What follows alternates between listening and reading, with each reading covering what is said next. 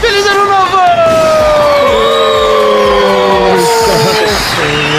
Sejam muito bem-vindos, meus cinéfilozinhos de Réveillon!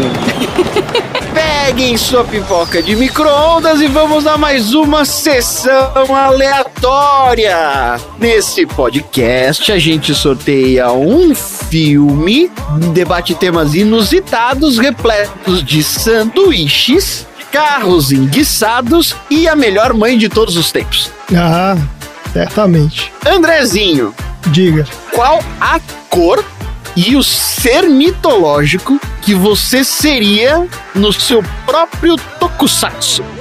Ah, eu seria vermelho e o ser mitológico. Eu gosto de vários seres mitológicos. Eu seria uma hidra, Ia ser o líder também, né? Porque todo de vermelho é o líder, né? sempre. Isso. Por isso que eu peguei o vermelho. Desde quando vermelho é líder, gente? Estão doidos? Em todos. Todos, todos os tokusatsu. Power Rangers, você nunca viu Power Rangers? Changeman, Flashman, todos. Vamos lá, Dudu. Oi. Qual foi a festa fantasia mais maluca que você já foi? Foi uma que eu fui. Eu acho que foi um casamento da família. Ah, então não. assim, O casamento foi a fantasia? É, é verdade, essa foi maluca.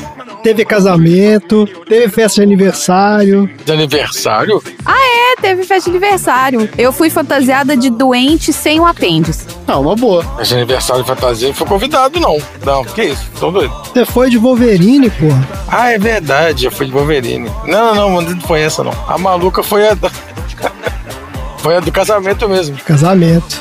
Vestido de humano com uma capa vermelha e um menininho fantasiado de super-herói me achou que eu era um vilão e queria me bater o tempo inteiro na festa. Foi mesmo. É, foi sensacional. É, eu- ficou correndo atrás de mim a festa inteira, puxando pela capa, tal, dando soco, foi ótimo. Foi ótimo. foi. Marina, Eu? você já andou no Cadillac original? Ai, que eu tenha lembranças vívidas, não. Mas posso ter andado porque, assim, carro lá em casa era. Eram vários, assim. Cadillac, será? Olha só. Mas Cadillac não tinha no Brasil, não tinha. Não faço a menor ideia. Não, não, não, não, não, não. Eu não posso falar que eu não fiz, que eu não andei, entendeu? Porque meu pai sempre ia nesses eventos de carro, aí ia a Marininha junto, entendeu? Exposição. Ah, essas coisas é capaz mesmo. Pode, Pode, ser. ser. Exposição. É, É. aí. Ah, mas ninguém deixa andar, não. Ninguém deixa entrar. Ah, mas às vezes deixa sentar, tirar foto, essas coisas, né? É, Gente, tirar talvez. foto não era tão fácil naquela época também. Enfim. Tom, tá acabando o ano, estamos na reta final. 2022 tá quase aí. Qual que é a simpatia que você vai fazer nessa virada? Ah, eu, eu vi um, um meme aí falando das cores da cueca pra poder dar sorte. e Eu vou escolher uma cueca da cor do arco-íris pra dar certo em tudo. Olha aí. Ah, é porque você mira em todas as cores, né? Já é a metralhadora giratória das simpatias. Isso aí. Maravilha. Então é isso. Vamos fazer pipoca pra comer no almoço, junto com espeto de marshmallow e sanduíche em formato de estrela. É isso mesmo. É isso aí. I do not understand you. Oh, baby, please. Don't you come back no more.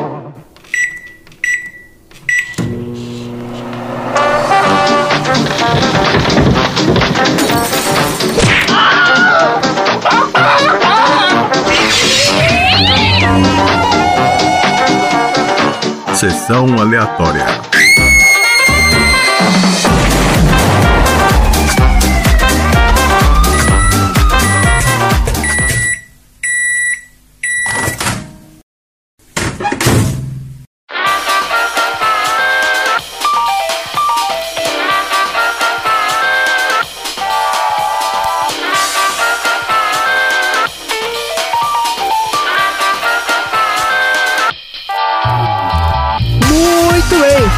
Começando mais um episódio do Sessão Aleatória, o podcast mais maternal da Baixa Podosfera. Esse é o podcast preferido das adolescentes obcecadas por religião que estão descobrindo a sexualidade, mas ainda não tiveram a conversa sobre passarinhos e abelhas e acham que estão grávidas do Espírito Santo. Porque aqui no Sessão Aleatória a gente tem o cardápio completo para essa demografia. Ó. No episódio 47 do Luzes da Cidade, a gente falou sobre os deuses da religião hindu. No nosso episódio 11 do Grease, a gente fala sobre etiqueta sexual, com dicas aí, né, de como aproveitar seus momentos na torre do sino do convento. No episódio 44 da Lagoa Azul, a gente fala sobre quais são os sinais da gravidez, que é para ninguém ficar na dúvida aí, né, se tá grávido ou não depois de dar seu primeiro French kiss, não é isso? E de faixa bônus, ainda tem, ó, no episódio 38 do Trolls, onde nós temos um maravilhoso dossiê sobre a podolatria, trazido pela nossa queridíssima Ana Paula. Caso aí o seu, a sua crush, tenha essa curiosa atração sexual por pezinhos. Penheta. É, tem o lance da penheta também. Você aprende tudo sobre esses assuntos nos episódios anteriores do Sessão Aleatória. E antes da gente começar a nossa conversa, vamos dar aqui uma repassada rápida no nosso manual do Sessão Aleatória, que é como utilizar esse podcast corretamente. O Sessão Aleatória é o seguinte: a gente tem o nosso primeiro bloco falando do filme da semana, onde a gente troca uma ideia sobre as nossas impressões, né? E a gente conta histórias de bastidores e produção do filme. É o nosso momento e-Entertainment Channel, entendeu? É fofoca de celebridade. e aí depois a gente conversa sobre os assuntos aleatórios inspirados pelo filme, que é a parte Discovery Channel do nosso podcast. E aí você tem o risco de aprender alguma coisa útil ou alguma coisa inútil, ou não aprender nada, mas aí você tem assunto para puxar conversa na festinha de Réveillon aí que você tá indo daqui a pouco. É muito difícil não aprender nada. É difícil, é, é, né? É difícil, mas é possível. A gente vê tudo por aí, né? Então, se você não viu o filme ou viu e não gostou, não tem problema nenhum, porque aqui o filme é só para abrir o apetite e depois a gente vem com o prato principal, que são os assuntos aleatórios na sua cara. Então, bora para o filme. O filme de hoje é Minha Mãe é uma Sereia. Uma história que aborda complicadas relações familiares de forma sensível e bem-humorada. Esse filme saiu da lista do Tom, que me deve 5 dólares. Tom, de onde saiu Minha Mãe é uma Sereia? Eu vou ter que assinar então um cheque predatório, Tá devendo 500 conto aí, tá vendo? usar todo o meu décimo terceiro para poder pagar essa dívida aí. vou ter que hipotecar o meu imóvel. Já vai se preparando aí. Eu fui atrás de filmes com a temática de Réveillon, porque não é muito fácil de encontrar, né? Não, não, nossa. Ah, não, Tom. Puta que pariu que eu vi esse filme porque era Réveillon. E você não colocou o Forrest Gump? Não, Forrest Gump não dá. Forrest Gump Lógico que passa dá. por muita coisa. Não, não, não. Mas tem um Réveillon lá. Tem, tem o Réveillon com o Tenente Dan. Então, Tem um filme que chama-se Não sei o que da virada de Réveillon. Tem uma comédia idiota. Melhor do que isso. Não, tudo bem, gente. Eu, eu escolhi. tem outros filmes também. Aí eu escolhi aqueles quatro e demos sorte de escolher esse filme aí, que é um filme divertidíssimo. Maravilha, então vamos lá. Vamos falar desse filme aí, ó. Minha Mãe é uma Sereia é um filme de 1990, dirigido por Richard Benjamin, com o roteiro de June Roberts, baseado no romance Mermaids, da Patty Dan, publicado em 1986. O filme estrela a Cher como Rachel Flex, a Winona Ryder como Charlotte Flex, o Bob Hoskins como Lou Lansky e a Christina Ricci como Kate Flex. Esse Richard Benjamin era um ator de teatro nos anos 60 e, nos anos 70 esse cara migrou para o cinema. Ele até conseguiu algum sucesso na época, né? Ele fez poucos papéis principais, mas ele teve uma carreira sólida aí como coadjuvante. Eu achei curioso que um dos papéis dele nessa época foi no filme que a gente já comentou aqui, ó. Ele tá no Westworld, que não é a série, né? É o filme de 73 do Michael Crichton. A gente fala um pouco sobre isso lá no episódio do Jurassic Park. Daí, no final dos anos 70, esse cara começou a dirigir alguns episódios de séries e filmes pra TV. Até que em 82 ele dirigiu o primeiro filme pro cinema dele, que chamava Um Cara Muito Baratinado. Ó, o filme. Olha aí. os nomes SBT, hein? É, exatamente, Silvio Santos que deu esse nome aqui. Esse filme é com Peter O'Toole. Esse cara tava no Troia, outro filme que a gente já comentou aqui também. Daí ele foi meio que conciliando a carreira de ator e diretor, mas a filmografia dele não tem nada muito interessante, não. Pelo que eu pesquisei aqui, o maior sucesso da carreira dele foi esse filme aqui mesmo, Minha Mãe é uma Sereia. Parece que ele dirigiu um monte daquelas comedinhas, sabe, de meia sessão da tarde, anos 80. Tem um outro filme que ele fez aqui, ó, fez até um sucessinho. Foi Feita por Encomenda, 96. Esse filme é com a Whoopi Goldberg e com o Ted Danson. O filme mais recente desse cara chama Marcy X, Uma Loira Muito Louca, de 2003. Ah, não é engraçado. Você sabe que filme é esse? É com a menina Sei. do Friends. É com a menina do Friends e com o cara do Eu, a Patroa e as Crianças. E o que, que você achou desse filme? Dá uma bosta. tá ótimo. Então tá mantendo o nível aí, né? A Cher é atriz e cantora, né? Considerada uma das maiores divas pop de todos os tempos. E foda pra cacete. Ela é muito foda. Exato, né? Se não for a maior diva pop de todos os tempos. Ela é. Ela ganhou popularidade nos anos 60 quando ela era parte de uma dupla, Sony e Cher. Que esse Sony era marido dela, né? É, ela era casada com ele. Isso, eles tiveram um mega hit em 65, que era o I Got You Baby. I got you, babe. Tum, tum. I don't know all that's true, cause you got me,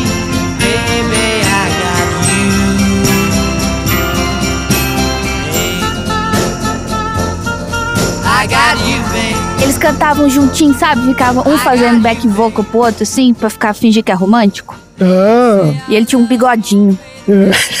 é, como todo mundo nessa época. E depois ela regravou com Beavis and Butthead. Nossa senhora, que beleza. Que referência maravilhosa. Ó, só que aí em 71 esses caras ganharam um programa de TV, que foi o The Sony and Cher Comedy Hour, na CBS. Esse programa também foi um maior sucesso e ficou no ar até que eles se separaram em 74, e daí o programa foi cancelado. E mesmo assim, ela continuou na TV. Ela tinha, aí ela ganhou um programa só dela, que era, chamava Cher. E ela virou, pô, mega celebridade de TV, né? E, mas continuou a carreira de cantora também e metendo hit atrás de hit. Aí em 82, ela estreou na Broadway numa peça chamada James Dean, O Mito Sobrevive. E no mesmo ano, ela estrelou no cinema a adaptação dessa peça também, dirigida pelo Robert Altman, que é um dos grandes diretores aí de Hollywood. No cinema, ela emplacou também uma porrada de sucesso nos anos 80. ó. Só pra citar alguns aqui, ela fez o Silkwood, Retrato de uma Coragem, em 83. Marcas do Destino, 85. As Bruxas de Eastwick, 87. E O Feitiço da Lua, 87 também. Esse filme aqui ela ganhou o Oscar de melhor atriz, cara. Olha aí. Qual deles? Feitiço da Lua. Depois disso, ela ainda estrelou diversos filmes, ganhou. E aí, cara, ela ganhou de tudo. Ela ganhou Emmy, ela ganhou Grammy, ela ganhou prêmio de moda, prêmio de comédia, ela ganhou tudo que é prêmio que você pode imaginar. Ela só não ganhou Nobel ainda. Ela não tem o troféu aleatório, hein? Ah, então, ó, tá aí. Mais uma lacuna na carreira da Cher. Vamos ver se hoje leva. Ó, além disso, ela já vendeu mais de 100 milhões de álbuns e é a única artista do universo a ter uma música número 1 um da Billboard em seis décadas consecutivas, cara, dos anos 60 até os anos 2010. Caralho! Ela sempre emplacou um número 1 um lá, um maior fenômeno mesmo, cara, impressionante. I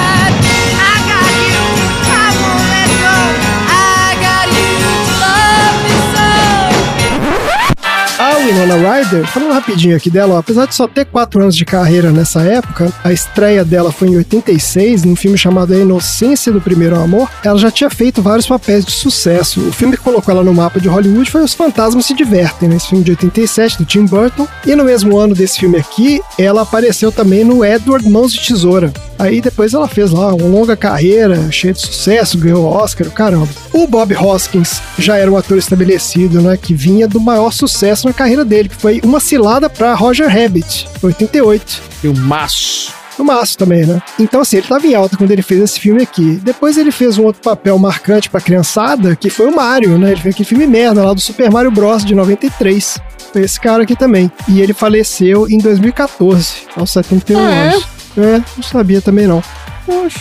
E a Christina Ricci, esse filme aqui foi a estreia dela no cinema. Ela tinha 9 anos. E logo depois desse filme, ela fez o papel de maior sucesso dela, que foi da Vandinha, na família Adams, de 91. Eu lembro dela de Gasparzinho. Exatamente. Ela tá no Gasparzinho também? Tá. Ah, então olha aí. Então é isso, era só pra dar uma pincelada rápida aqui nessa galera. Então vamos lá falar do sinopse do IMDB desse filme aqui, ó. Essa sinopse do IMDB é inacreditável. Uma mãe solteira não se muda com suas filhas para uma pequena cidade de Massachusetts, onde uma série de eventos e relacionamentos as desafiam, fortalecendo seus laços familiares. Mamãe não se muda? É uma não sinopse, que ela fala que o filme não é. É meter um não aqui que não tem nada a ver, né? Te falar, viu, cara? A revisão desses caras também. Ó, a sinopse é a seguinte: em 1963, a Rachel Flex é uma mãe solo que cuida sozinha das duas filhas, né? A Kate, de 9 anos, que é fascinada pelo oceano e treina para ser uma nadadora, e a Charlotte, de 15, que sonha em conhecer o pai e é obcecada pela religião católica. Daí a Rachel é uma mulher independente e exuberante, e a Charlotte é o oposto, né? Ela é super reprimida e idealiza uma vida de santidade num convento. Então o relacionamento das duas é conflituoso, o que é piorado pelo fato da Rachel ter muita dificuldade em lidar com as frustrações, né? Ela vive se mudando de cidade para cidade como solução para qualquer problema e leva as meninas junto. Daí quando elas se mudam para essa cidadezinha de Eastport, a Rachel conhece o Lou Lansky, que é o dono de uma loja de sapato, e rapidamente os dois engatam um relacionamento. O Lou também busca uma família, e além de se apaixonar pela Rachel, ele acaba se afeiçoando também pelos meninos. Ao mesmo tempo, a Charlotte se apaixona por um rapaz local e começa a viver um enorme conflito entre seu ideal de castidade e seus hormônios em fúria. Os relacionamentos da Rachel e da Charlotte então acabam gerando uma série de conflitos e fazendo com que as duas tenham que enfrentar seus medos e inseguranças para que possam se tornar efetivamente uma família. E é isso o filme. Tom, você já tinha visto isso, né? Cara, não. Não? Não. Claro que não. Tá na cara que não. Então, conta aí, o que, que você achou desse filme? Foi muito roleta russa. Foi muito roleta russa. Ninguém escolhe um filme desse de propósito. Não, não, cara. Não, gente, o filme, o filme não é ruim, não. Vocês estão de sacanagem. Pô, mano, que isso? Assistir esse filme hoje de manhã é um filme divertidíssimo. Que divertidíssimo. Você assistiu outro filme. Também não é divertidíssimo. Pera aí, né? Não pesa aí, né? É divertidíssimo, também não sei se é. Mas. Não, filme divertidíssimo. Que isso? não, filme você precisa estar lá, solto, tranquilo, com a cabeça vazia, se divertindo durante duas horas, vendo um filme bem, bem levinho, bem tranquilo. Sabe o que eu fiz vendo esse filme? Corrigi trabalho de escola. Ah, tá bom. E eu depois eu que sou a criticada de pegar meu telefone quando tá vendo o filme. Tô vendo, tá? Eu tô vendo. A Marina não deixa, porque ela fica pegando iPad pra mexer e tal, e eu fico enchendo o saco dela. Mas esse filme É, esse aqui. filme, difícil, viu? O que, que você achou, Marina? O André tá comigo de prova, né? Ele assistiu. Existem cenas que eu não gosto de assistir. Eu não sei se eu falei isso aqui ou se eu falei isso num PDG. Eu não gosto de afogamento.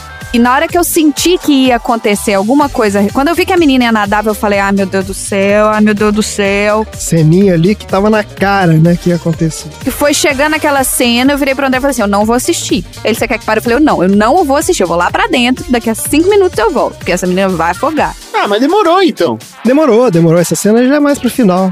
É. É, não, mas foi na hora que eu vi que essa cena ia acontecer, eu falei, eu não consigo assistir. Isso é uma coisa que. eu- Cena de afogamento, eu, realmente, pra mim, é muito difícil. Eu não consigo assistir. Não sei por não, mas não consigo. Mas a história é uma história, assim, que faz sentido. E eu sei, eu gosto muito da Cher. Eu acho assim, a Cher, ela é uma mulher extremamente empoderada, né? Poderosa, empoderada. Era completa, né? É, ela faz vários papéis como esse, né? Todos, a maioria dos filmes que ela faz são papéis como esse, onde ela é uma mulher forte, onde ela é uma mulher decidida. Então, assim, é bom ver que esses paradigmas já estavam sendo quebrados antes. Eu gosto desse tipo de filme, que hoje é um filme de uma mulher poderosa, né? Mas antiga- esse filme deve ter gerado uma, um burburinho, uma confusão, sabe? Por causa da, né? Da sociedade que não aceita né, que a mulher seja independente, que a mulher não seja dona de casa, que a mulher seja não sei o quê. Então, assim, eu gostei do filme, gosto. A única coisa que eu não assisti é porque eu não eu tenho um impedimento. Eu não consigo assistir cena de afogamento. E você, Dudu? O que, que você achou aí? É. Se você tá corrigindo prova, vendo filme. Não, mas se olha olhado, é, é Sessão da Tarde, aqueles filmes de superação em família. É filme que passa em Sessão- da Tarde mesmo. Tá É. um conflito, e aí acontece alguma coisa pra superar esse conflito. Parabéns pela escolha, Tom. Mas não aconteceu conflito. Só acontece conflito lá no final. De resto é só um. Então, é porque ele não conhece nada antes. É, mas dá um monte de conversinha e tá ótimo. O que, que eu acho desse filme é que esse filme de tem, um- tem uns diálogos muito rápidos. E, por exemplo, o personagem da Cher, ela é uma personagem que pensa muito rápido. Pra época, ela tinha umas tiradas sensacionais. É. Sensacionais. Eu achava que, caramba, que filme interessante de se passar na sessão da tarde. É que esse filme é uma história sobre amadurecimento, entendeu? O te- O termo em inglês desse tipo de filme é coming of age. A protagonista é a menina. Exatamente, é a questão de se tornar um adulto. Mas esse filme é curioso porque, de certa forma, as duas protagonistas, tanto a menina como a Cher, né, que é a mãe, elas meio que passam por esse processo ao mesmo tempo, porque A filha, né, ela, ela tá de fato nessa idade de transição entre criança e adulta, né? Porque ela tá ali na adolescência, entre os 15 e 16 anos e tal. Mas tem o tornar-se adulto da mãe também, né? Da Rachel, que ela passou a vida toda fugindo dos problemas, das responsabilidades, né, inclusive de ser mãe, né? Porque ela foge do- até dos questionamentos da filha. A filha quer saber do pai, a filha né, quer saber sobre sexo, quer saber sobre responsabilidade e tal, e elas não se falam. Então o filme pega justamente esse momento na vida das duas, que acontece um monte de coisa, e elas acabam sendo forçadas a passar por esse processo de amadurecimento de uma forma semi-traumática, né? Porque assim, precisou da criança quase morrer, né? Para as duas conseguir sentar e conversar ali. Meio que essa foi a pegada, mas eu concordo que é um filme leve, assim, é um filme leve, um filme de boas. É muito mais essa questão do- da jornada das duas ali. Então, se você se identifica com personagens, vai curtir o filme. Acho que é isso. E eu gosto de filmes que tem mulheres como papéis principais e que elas não precisam de um homem pra salvar elas. Exatamente. Que eu falei assim, ah, só falta terminar isso com ela casando e ela virando dona de casa. Não, você vê que assim, mudou no final, mudou um comportamento da família, que elas agora sentam juntas pra comer, mas sentam pra jantar cheetos, né? Tipo, o jantar continua duvidoso, mas pelo menos agora elas estão sentadas numa mesma de frente pra outra e podem conversar durante o jantar, né? Então assim, eu gosto desse tipo de saída do filme onde não é essa coisa de precisa de um homem pra salvar, precisa de um homem pra consertar, etc, etc. Eu gosto bastante do personagem da Charlotte também. É um personagem bastante criativo, se você pensar, né? Você tem a mãe lá e aí tem nos Estados Unidos uma mulher católica. Aqui pra gente isso não é tão difícil, né? Mas ter uma jovem, né, uma adolescente católica, fervorosa que nem ela é, de ter Nossa Senhora, é muito raro. É muito raro, é muito raro, ainda mais aqui nos Estados Unidos. É muito raro. Eu achei muito interessante. Ela tem os devaneios lá que ela vê a Nossa Senhora grávida. Tudo é um sinal, me dá um sinal. Ai, gente, preguiça. É muito bom, eu achei muito bom o personagem dela. E assim, os homens não fazem a menor diferença nesse filme. É. É, Não. exatamente, né? a história É. delas ali, exatamente. É isso aí. É até bom, porque eles não colocaram um galã pra contracenar com a Cher. Botaram um cara normal ali, gordinho e tal. O cara, o cara que era normalzaço. Exato, baixinho, careca, feliz, É. sorridente, entendeu? Legal, gente, tá aí. Fica aí como dica pra você ver no seu Réveillon. Se não tiver nada pra fazer, assista aí, ó. Minha mãe é uma sereia. Ah, que filmaço. Você lembra que passava ET sempre no Réveillon, cara? Toda vez, na virada do ano, passava ET. Ah, é? Passava ET na Rede Globo. Passava. Na virada do ano. Várias vezes repetidas. Mas tem Réveillon no ET no filme? Eu não lembro. Faz tantos anos que eu vi. isso. Não, não, tem nada a ver. Tem nada a ver. Passava ET. tem nada a ver, né? É só. É, o cara que tinha o Boninho lá, você já tinha Boninho. fanático com ET, aí passava toda vez no Réveillon.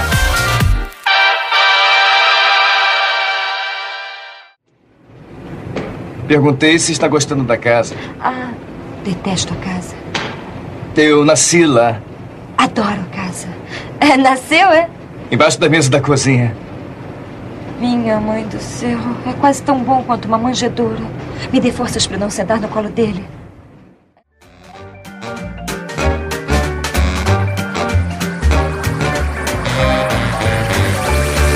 Ah, vou, vou falar das histórias de bastidores aqui, que tem uma história bem engraçada nesse filme, ó. O negócio é o seguinte, esse filme, a história dele começa em 1987, quando a irmã de uma produtora lá de Hollywood, chamada Lauren Lloyd, leu o romance da Pat Dan, né, que é esse Mermaids, e enlouqueceu, né, achou das melhores coisas que ela tinha lido na vida, achou maravilhoso e tal, ligou pra irmã dela e falou, "Ó, aqui, você tem que fazer um filme desse livro, esse livro é maravilhoso e tal. Daí essa Lauren comprou o livro, né, e deu também um pra sócia dela, que chamava Wallace Missita. Essas duas leram o livro e amaram também, acharam incrível e tal, e na hora decidiram comprar lá os direitos de adaptação pro cinema e encomendaram o roteiro. Daí, um tempo depois, chegaram lá as 30 primeiras páginas do roteiro e as duas gostaram tanto que já começaram a escalar o elenco. Falou, pô, isso aqui tá ótimo.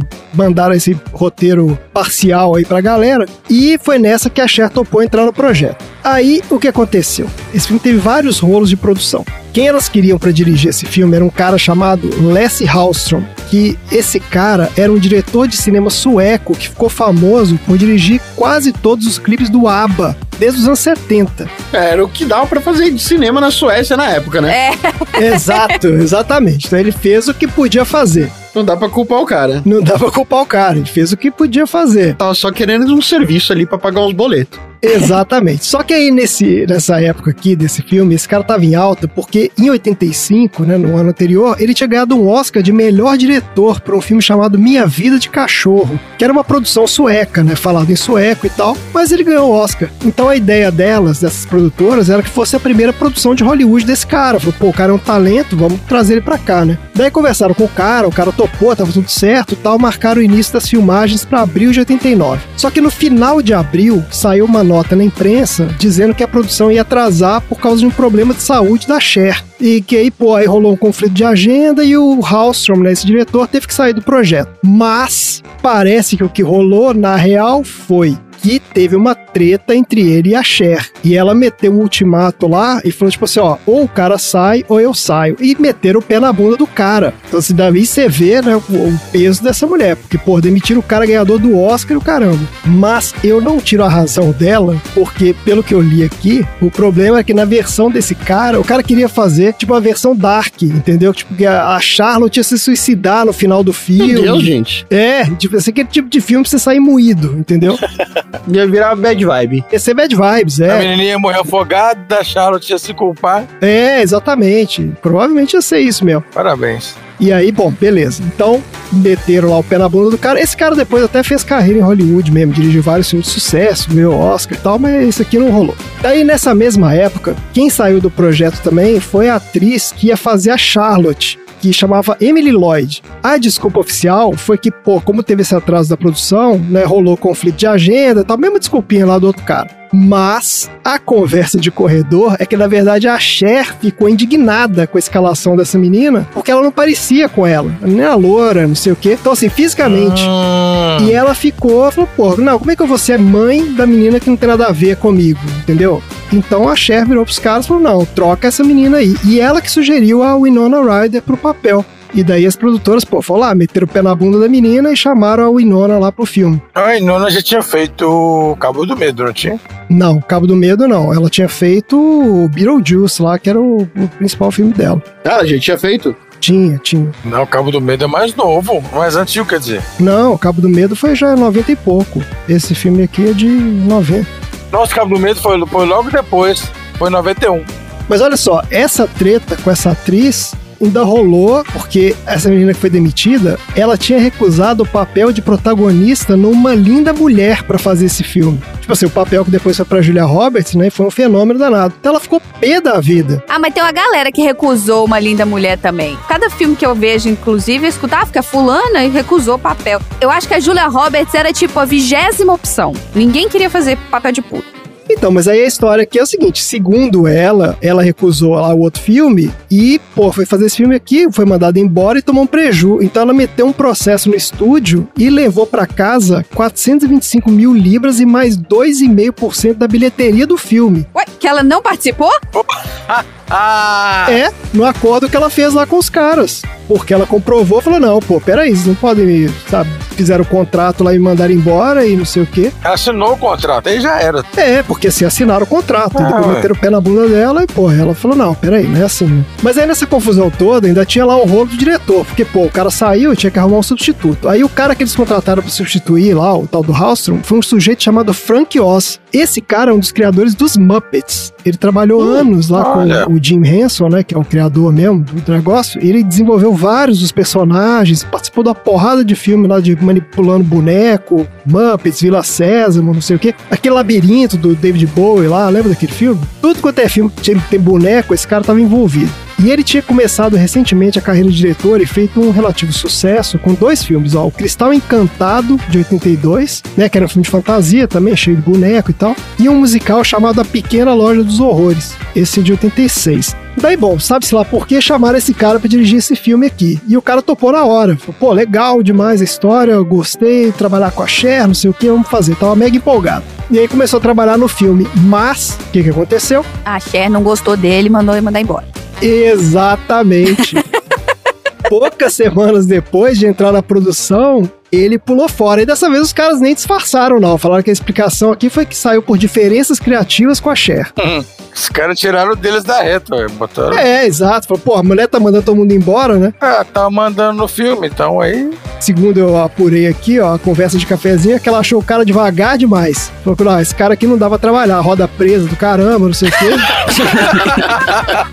e ela aceleradaça, né, cara? Falou, não, esse cara aqui não. Ela tem um jeitão mesmo de ser daquelas workaholic maluca, acelerada pra cacete, sabe? Isso, exato. Aí bota o cara lá, pô, fica lá brincando de, de boneco no, no bastidor do filme e tal. Não dá, né? Aí mandaram o cara embora. Esse Richard Benjamin foi o terceiro diretor a entrar nessa história. E aí finalmente conseguiram fazer o filme. Então o filme teve orçamento de 20 milhões de dólares, mas na bilheteria teve um desempenho fraco. Ele rendeu 35 milhões, mas teve boa recepção da crítica. E a atuação da Winona Ryder, principalmente, foi muito elogiada. Inclusive, ela ganhou uma porrada de prêmio de atuação por esse filme aqui, foi nomeada a vários prêmios, não sei o quê. Pra Cher, esse filme também acabou sendo um grande sucesso, porque ela gravou duas músicas pra trilha sonora. Ela gravou Baby I'm Yours Baby, I'm yours.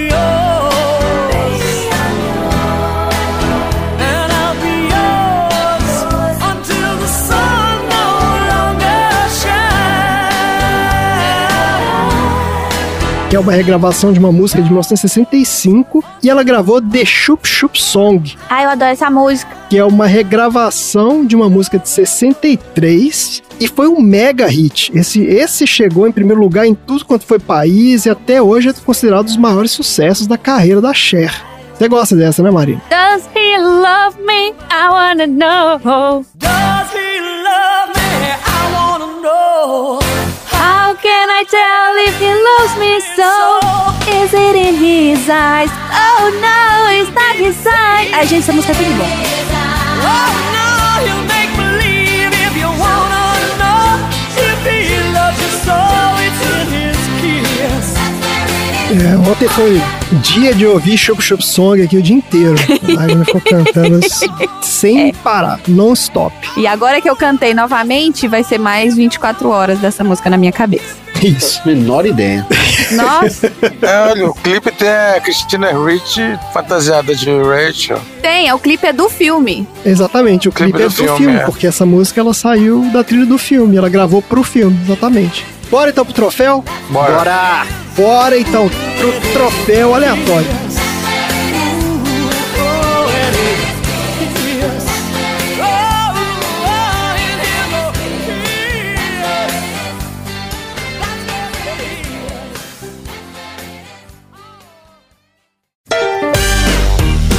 Troféu aleatório.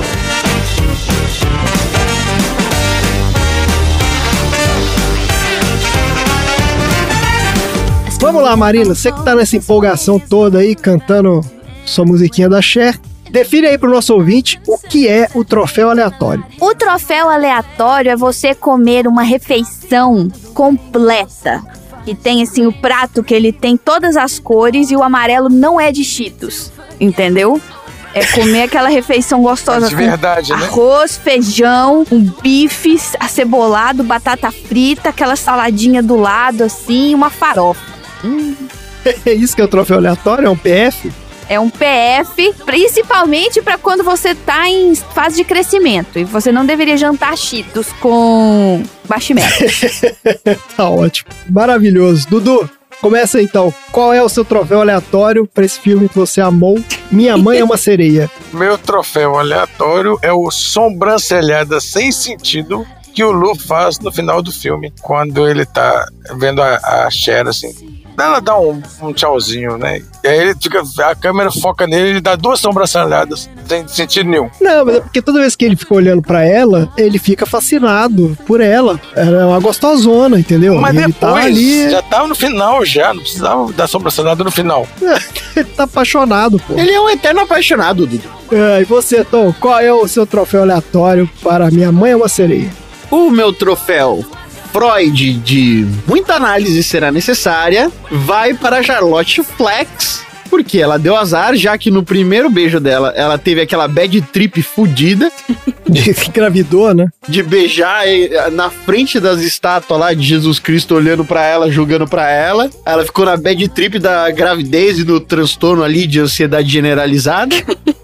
E na segunda vez, onde quando foi a primeira vez que ela foi transar, que ela dominada pelo sentimento do prazer e do amor, acabou vacilando e a irmãzinha quase morreu. Então, eu vejo ali uma necessidade grande, provavelmente, dela tentar restabelecer os relacionamentos amorosos dela sem ter algum tipo de trauma. E você, Marina, qual é o seu troféu aleatório pra esse filme maravilhoso? O meu troféu aleatório é o troféu regra dos 5 segundos. Regra dos 5 segundos. É, ele vai pra Charlotte quando ela tá fazendo a mesa, no final, cena final, que elas estão lá dançando e montando a mesa, né, pra sentar todas juntas pra fazer refeição. Na hora que ela tá, ela bota os pratos, aí ela vai botar os talheres. Uma das facas que tá na mão dela cai no chão. Ela pega a faca, olha em volta, não tem outra faca. Ela limpa a faca na calça e bota na mesa. Cinco segundos. É mesmo? Eu vi que a Cher quase derrubou um negócio na mesa lá. Isso eu também vi. Ah, eu não tá, eu, devia, eu tava prestando atenção na Charlotte. Ela dá aquela limpadinha na calça assim, sabe? Ah, ninguém viu. Ela olha em volta assim, tá Olha cada uma só. dançando igual uma maluca pro outro lado. E botou lá na mesa. E é isso aí, regra dos 5 segundos. Tá limpo. Nossa senhora, passou na calça, tá limpo. Tá bom, eu vou fazer aqui mais uma homenagem ao Xi. Eu tô. Esse meu troféu aleatório aqui, o troféu ele tá indo pro Xi, na verdade, né? Mais um troféu temático dos anos 80 aqui, ó. É o troféu Bombril de Mil e Uma Utilidades, que vai pro carinha lá, namorado da Charlotte lá, o Joe, que é o cara que faz tudo naquela cidade. É o motorista de ônibus, é o mecânico. É o motorista de ônibus, É o entregador de bebida do Réveillon. pega bebida na festa de Réveillon, ele conserta a casa do pessoal, ele cuida da horta lá do negócio, ele toca o sino. Vai- Cara, essa, no dia que ele saiu dessa cidade, Acabou a cidade. acabou a cidade. Essa cidade vai parar. O PIB vai lá no chão, a economia não roda sem ele. Tá, então troféu aleatório para o Joe por sua função aí necessária nessa cidadezinha aí maravilhosa. Eu achei que o filme ia descambar pra bad vibe. Ele fica aparecendo, né? O tempo todo ele fica ameaçando virar bad vibe, não tem um lance assim? Eu achei também. Porque o meu troféu aleatório, eu escolhi esse, que esse é melhor meu. Mas tem um outro que é o das freiras absolutamente despreparadas para o primeiro socorros. Porque a menina já tava boiando com a barriga pra baixo. É. E elas pegam a menina e vai querer levar a menina pra dentro de casa. E levam lá pra dentro, né? Eu já tinha dado certeza que a menina tinha morrido. A hora que falaram, não, ela não morreu, eu falei, mas como salvar essa menina? Canetada no roteiro, né? Óbvio. E que a menina tinha que ter morrido. Ele é, não tem o menor sentido aqui. Foi o roteiro que salvou mesmo, porque tinha que ter morrido. O tempo que ela ficou ali, pô, de cabeça pra baixo naquela água, E hipotermia. hipotermia, gelado. É, porque dezembro é Réveillon, né, gente? Tem que lembrar assim: na virada do ano é muito frio nos Estados Unidos. Era só uma criança, barriga pra baixo, no frio, aí foram lá, pegou com toda a tranquilidade, levou pra dentro. Eu achei que a menina ia morrer, aí ela ia se botar a culpa no pecado que ela cometeu e ia virar freira. Achei que ia ser isso. Podia ser isso também. Melhor que suicídio, né, gente? Se chama Canetada da Cher. E a Cher que resolveu esse filme. Aí ficou tudo bem de uma hora pra outra. Ficou tudo bem, porque ela queria que ficasse tudo bem. Mas eu gostei da explosão da chefe. Ela não fala comigo agora! Ah, Dragoa. Eu achei foda. Não, mas então, a parte mais, assim, emocionante do filme é no final mesmo, que acontece tudo. Tá bom. Beleza, gente, maravilha. Então temos aí os nossos troféus aleatórios. Quem que vai entregar esses troféus hoje? Freiras despreparadas? Feiras despreparadas, né? Isso. Excelente. Não, quem vai entregar é o Joe, né? É ele que faz tudo. É, exatamente. exatamente. Maravilha. Os troféus serão entregues pelo Joe. É isso aí. É. Ele vai na caminhonetezinha dele lá entregar os troféus aleatórios pros ganhadores. Inclusive pra ele mesmo. Ele já pega o dele e já leva pra casa. É. E aí, Marina, a gente tem recados hoje? Temos recado hoje. Atenção, atenção! Atenção! O ano tá acabando! Mas o Sessão Aleatória vai continuar! Eita! Esse projeto que era pra ser um projeto pandêmico de pessoas que estão presas em casa e que não podem sair, né, que virou um hobby, acabou ganhando fãs no mundo inteiro. Então os fãs estão pedindo e o podcast Sessão Aleatória vai continuar ano que vem. Então se preparem que em 2022, além de ter a sessão do ouvinte e os convidados, vamos ter as sessões temáticas e quem manda aqui nas sessões temáticas são os aleatórios. Então se você quer se tornar um aleatório para mandar a sessão temática pra gente, aqui no post do episódio tem mande a sua sessão aleatória, manda o seu filme, torne-se um aleatório, vem participar dessa bolha de gente maluca e Dá um presente de ano novo pra gente, gente. Indica o sessão aleatória pra outras pessoas ouvirem. Vê assim um filme que a pessoa gostou, fala: "Ah, eu sei que você gosta desse filme, escuta esse episódio aqui do sessão aleatória". Ou: "Ah, eu sei que você gosta dessa personalidade aqui, eles falaram sobre ela no episódio tal, escuta lá". Indica o sessão aleatória, faz essa bolha crescer. Gente, por favor, obrigada. É isso meu recado. Ó, que belo recado. Pedir com educação. Maravilha, gente. É isso aí. Então, bora para os assuntos aleatórios.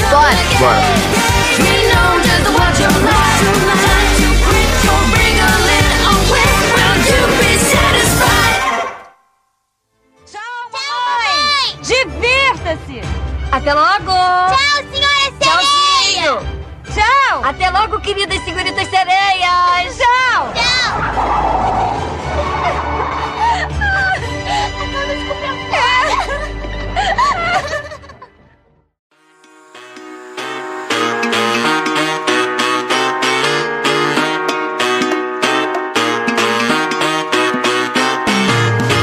Lá então, assuntos aleatórios. Tom, qual é o assunto aleatório da semana? Uma coisa que logo que apareceu o filme sorteado, eu falei, hum, vem aí um potencial tema. Mas vamos assistir o filme. Assisti o filme, eu estava repleto de temas aleatórios, mas o primeiro que veio na cabeça, eu resolvi manter.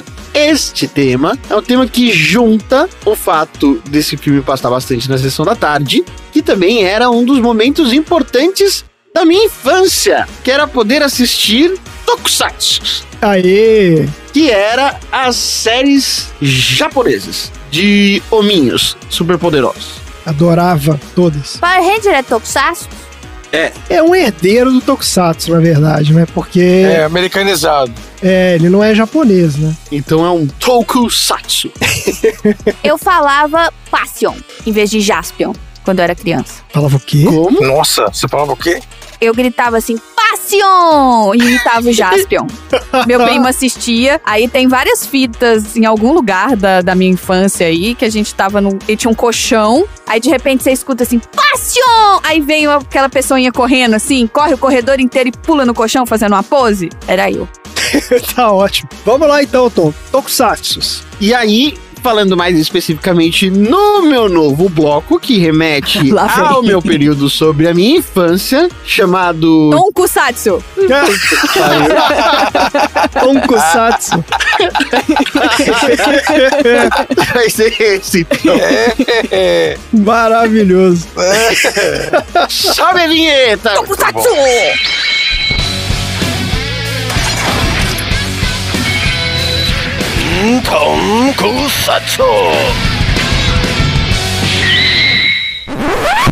Eu vou falar sobre o Changeman.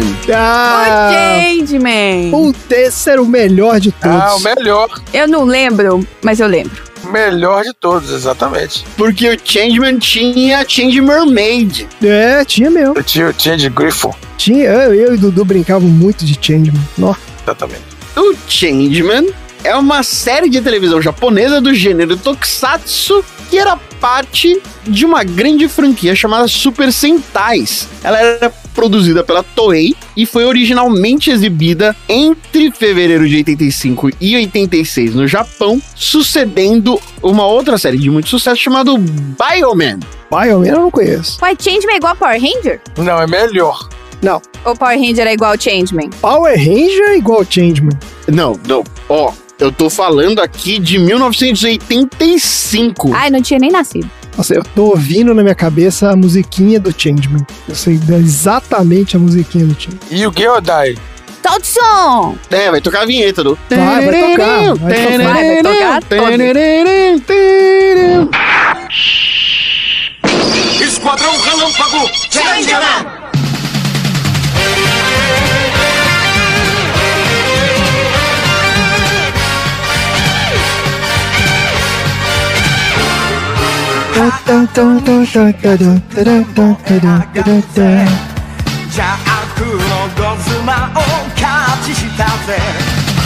Ele chegou na TV brasileira em 88 na TV Manchete durante o programa da maior apresentadora loira de todos os tempos chamado Angélica. Era o programa a Angélica tava na manchete, isso mesmo. Então, peraí, começou em 88, mas o troço era de 85. É, ele passou originalmente no Japão em 85 a 86, mas no Brasil chega em 1988. Olha só, cara, já era velharia mesmo. A gente tá com oito anos. Naquela época era uma série atrás da outra. Era Jaspion, Giban, Jiraiya, Changeman, Flashman. Era a minha manhã inteira. Não, não, mas Changeman foi a primeira geração, que quando começou era só Jaspion e depois veio Changeman, que foi a segunda série. O único grupo, o que era de grupo era o Changeman. Isso, era o Jaspion, que era só ele, né? E o Changeman, que era o do- da galera. E só tinha os dois. Depois começaram a vir esses outros aí. É, aí foi passando um atrás do outro. É, não, aí veio, uma porrada. E a série se passava dentro do contexto onde o temível senhor Bazu é um tirano galáctico que conquista planetas a seu belo prazer, dizimando povos e os escravizando, assim como o Darkseid e o Thanos. E o Galactus, exatamente. E o Sr. Bazu, ele era um cara pela metade. Vocês lembram disso? Ele só tinha um pedaço dele. Ele era um cara é, muito grande que ele aparecia só no chroma key atrás do, do- da montanha. Exatamente. Todo pintado de verde, uma coisa horrorosa. Eu eu falei, meu Deus, cara. Grande parte de assistir a TV era composto pela sua imaginação, né? Porque se fosse de verdade, puta que pariu. Sim, cara, nesses tokusatsu, exatamente, então você matou. Cara, eu diria que 70% era sua imaginação ali, cara, porque tinha na tela mesmo era qualquer coisa. E durante todo o seu percurso pelo espaço, ele recruta um exército que invade outros planetas. Esse exército é chamado de Império Gosma. São os bichinhos azuis, cabelo Sei. amarelo. Não, não, o Império Gosma era a galera dele. É tipo o exército dele. Era a gangue do Senhor Bazu. Isso. Todos os elementos dessa gangue eram remanescentes dos planetas destruídos por esse próprio cara e eles tentavam puxar o saco do Senhor Bazu na expectativa de que o Senhor Bazu, como recompensa, devolvesse o planeta que foi destruído para eles. Isso. E isso depois no final vira um plot twist foda. O sublíder desse império, do Império Gosma, é o comandante Giluk, que tem ao seu lado o implacável Buba. Isso, que era tipo predador. Bulbasaur. Era um cara azul irado. O cara azul irado. E o seu fiel escudeiro Gata. Pera aí, Shima era a mulher que falava com voz de homem. Isso. Isso. Ela falava com voz de homem. E o gata era. O gato eu não tô lembrando, cara. Era um bicho verde. Era verde. Era um verde fortão. É um bicho de espuma verde. Ah, que tinha uns dentões. Isso, que tinha os dentes que cruzavam. Achei aqui, ó. Cara, deixa eu ver aqui, eu não tô lembrando desse cara direito. Botei no grupo agora aqui. Além deles todos, tinha o famoso e querido Giodai. Melhor personagem. Ah, Gyodai era maravilhoso, cara. Esse é o melhor design de monstro de todos os tempos. que era um bicho cuja grande responsabilidade era transformar os monstros que morriam em bichos gigantes. E era um bicho que não tem como se alimentar, né, cara? Porque ele ia morrer de fome. Porque a anatomia dele é muito complicada. Porque o olho dele é dentro da boca, né, cara? E o olho dele é grande, gigante. Como é que entra comida ali, porra? E na linha de ataque sempre tem aqueles soldadinhos de massinha, né? Que eram os chamados soldados Hitler. ah, Hitler, são esses. É, que eram os caras azuis com o cabelo amarelo. Com cabelinho de miojo. De miojo. Isso aí. O contexto se dá porque o Império Gosma resolve invadir o planeta Terra. Assim, a nave acaba se posicionando na frente do planeta e todos os seus tripulantes tentam invadir. O Sr. Bazu promete recuperar o planeta de todo o exército do Império Gosma se eles ajudarem a conquistar o planeta Terra. Tá. Acontece que no meio da invasão existe um grupo de soldados do exército dos defensores da terra, sabe-se lá como faz pra ser recrutado, que é treinado pelo sargento Ibuki, Pincel. um cara mega escroto. Não, Tom, mas o recrutamento deles era meritocracia, cara, porque eles eram todos do exército, não era isso? Eu acho que eles foram recrutados do exército, né? Eles eram tipo uma força especial do exército. Os caras mais top É, de. eles eram militares. Isso, militares. Eles pegavam os caras mais. Tipo a tropa de elite lá, o. Como é que chama? Os- o BOP do, do exército japonês lá. Não entendeu? eram os adolescentes que estavam dando bobeira no, na É, escola. não era não. adolescente, não era evangelho. Eles faziam parte de um exército chamado Força Terrestre. Mas como fazia pra você fazer parte do Força Terrestre, ninguém sabe. Ah, você tem que ser japonês e tem que ser foda. Não, não, mas é secreto, é. Não tem como, você pode- tem como saber. É secreto. tem que ser o, como o e-book lá que sabia. Ele que era o cara que escolhia esses caras. Acontece que parte do destacamento do Força Terrestre estava cansado de trabalhar com o Capitão Nascimento japonês. E eles resolveram abandonar o treinamento. Tinha um cara mesmo, linha dura lá. Quando eles abandonam o treinamento, eles dão de cara com os monstros do Império Gosma. É. Parte deles acabam morrendo. Outros cinco acabam caindo em cima de ovos mágicos. Cada um desses cinco, que são três homens e duas mulheres, acabam sobrevivendo ao ataque quando seus relógios começam a brilhar. E em pouco tempo eles são transformados e banhados de uma energia com poderes chamados Densetsu, Ah, que é ser banhado por animais lendários olha aí. Isso. o dragão, o grifo, pégaso, a sereia e a fênix. Os cinco juntos se transformaram naquilo que é os Changeman, ou seja, homens que mudam a sua forma. Com um grande arsenal, eles são os únicos capazes de enfrentar o Império Gosma. Cada um tem uma pistola irada chamada Tim de Fogo.